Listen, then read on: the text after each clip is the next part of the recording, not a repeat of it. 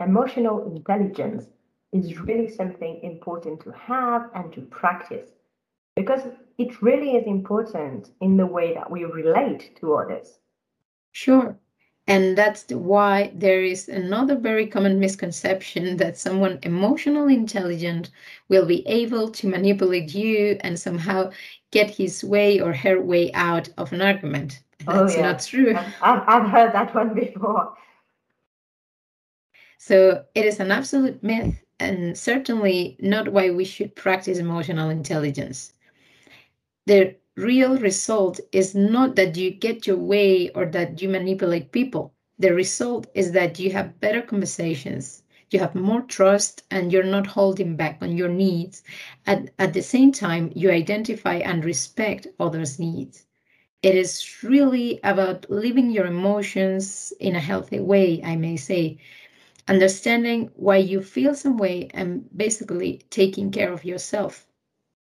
Yes, absolutely. And I think that the part of taking care of yourself is really one of the, it should be one of the main objective. And in any ways, it's definitely uh, one of the main benefits of the emotional intelligence.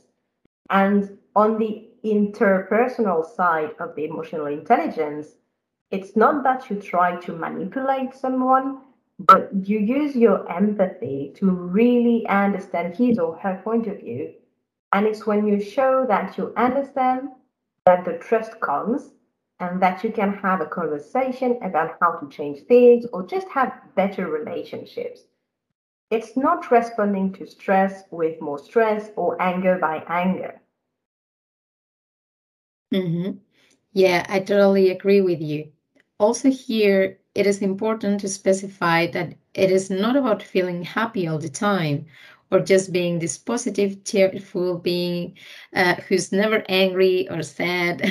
you know, one of the first principles is that all emotions are valid, which means that it's not about avoiding sadness or anger or other emotions that are usually tagged as negative emotions. It's more about acknowledging, accepting, and understanding them, all these emotions. That's how you will be able to speak about them and to manage them.